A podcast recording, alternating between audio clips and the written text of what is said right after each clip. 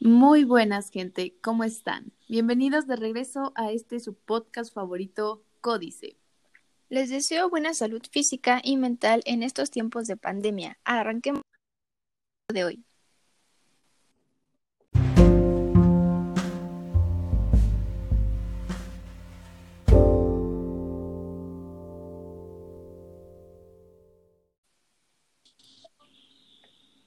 Bueno, me presento. Mi nombre es Mari Carmen Marín y soy estudiante de la carrera de Psicología Biomédica en la Universidad Autónoma Metropolitana.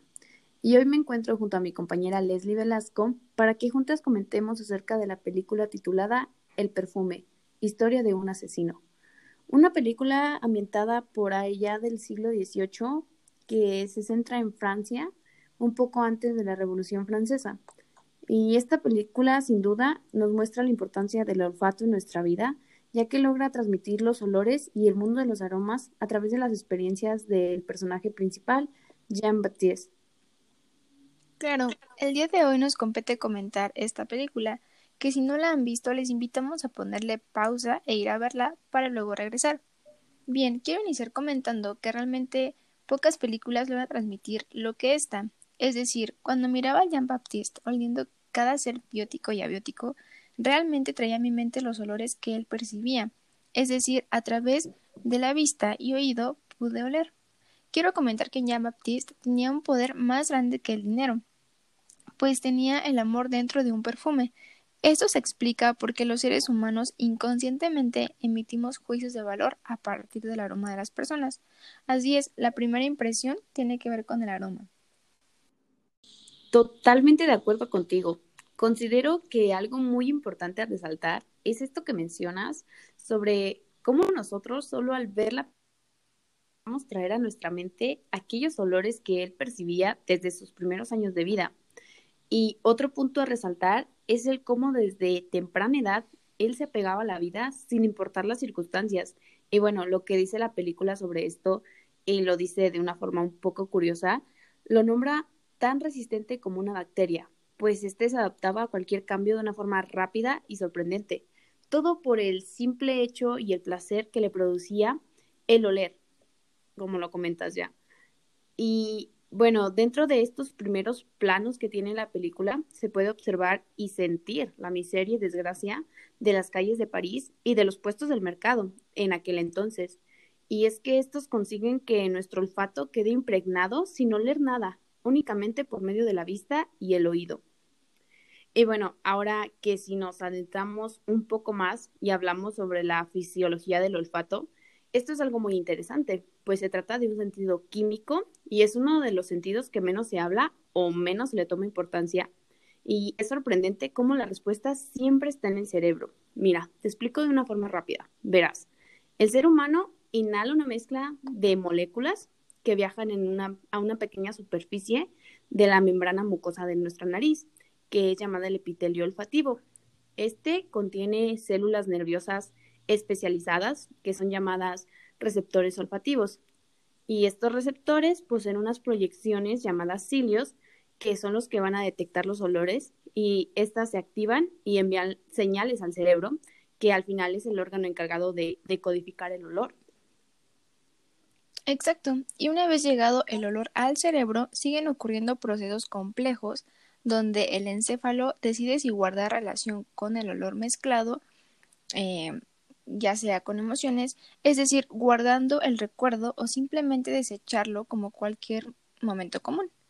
Y bueno, el personaje logró incluso eliminar esta regla biológica, pues es curioso cómo un señor se le postra, ¿no? Eh, amando totalmente al muchacho incluso después de haber asesinado a su propia hija.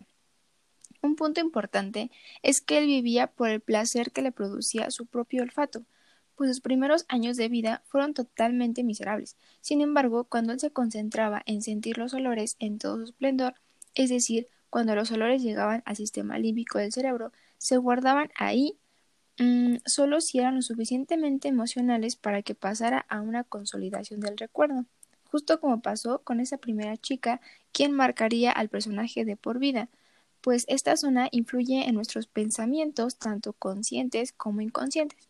Es por esto que este chico, a través de la olfacción, influenciaba los aspectos cognitivos como la percepción, identificación y asociaciones culturales, tanto de él mismo como de todos los demás. Así es, y es que con relación a lo de aquella primera chica que asesinó y que aún podía recordar su olor, podemos entender el cómo el olfato y la memoria están ligados en el cerebro. Y curiosamente estos recuerdos olfativos son muy distintos a los demás, debido a que los olores son procesados por nuestro bulbo, el cual a su vez está conectado con la amígdala e hipocampo, que son partes del cerebro que lidian con emociones y memorias. Otro punto importante a mencionar es su capacidad para privar de vida a aquellos que habían tenido contacto con él. Esto es descrito como una fuerza de la naturaleza que va dejando la muerte por donde pasa, debido a la impulsiva capacidad olfativa del personaje, quien es un psicópata que comete crímenes terribles con tal de alcanzar la gloria a través de la creación de el aroma definitivo, como él lo llama, aquel aroma que consiga poner al mundo de rodillas a sus pies y al final lo logra. Y al lograrlo simplemente se da cuenta que logró su cometido en esta vida y es muy poco inusual su muerte porque la película nos hace ver cómo aquel perfume que alguna vez le ayudó a librarse de la muerte, ahora lo usa con la intención de morir, ¿sabes? Considero que es todo un paradigma en la mente de este hombre.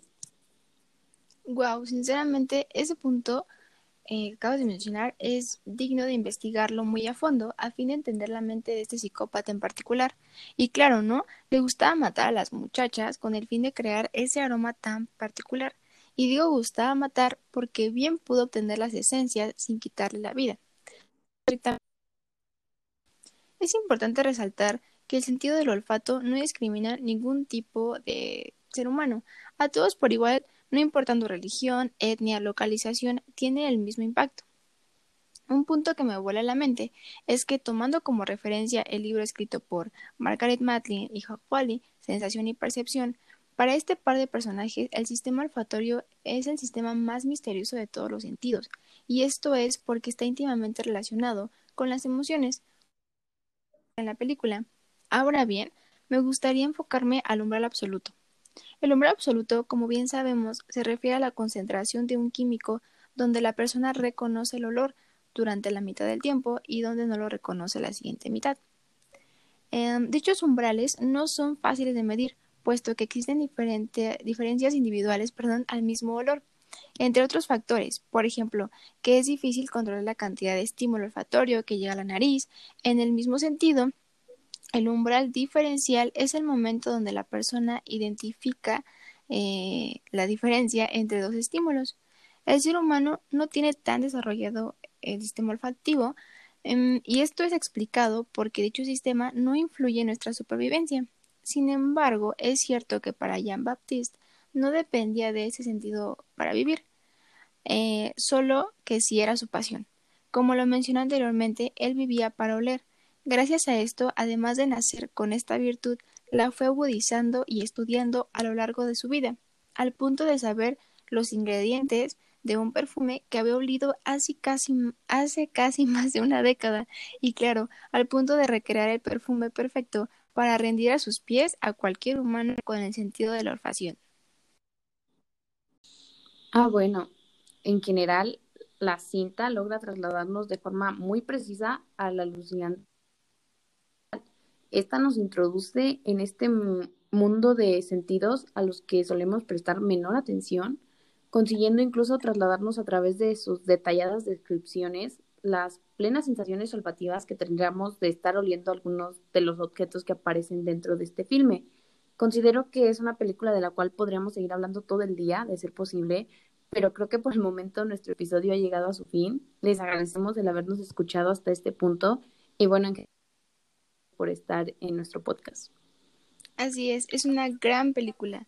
Jean-Baptiste nos vuela al mundo de un psicópata con un olfato extraordinario. Nos despedimos, cuídense mucho en estos días pandémicos.